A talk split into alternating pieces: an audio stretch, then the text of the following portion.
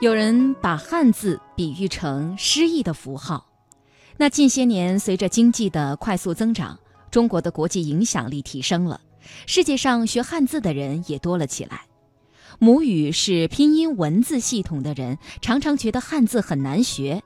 同时，不少人在学汉字的过程中也有愉快的体验。这套独特的符号系统，积淀了丰富的历史文化内容。西方人在学汉字的过程中，甚至能体会到这个东方民族的微妙心灵。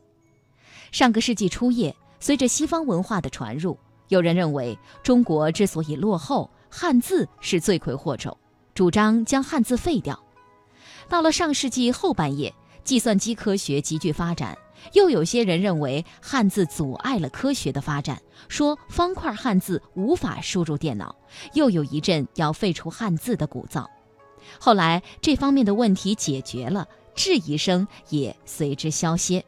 那么如今在中国，汉字越来越受到人们的重视，人们发现这一文化符号包含着丰富的文化内涵和审美意蕴，在科技飞速发展的今天，反而越来越显示出它的光彩。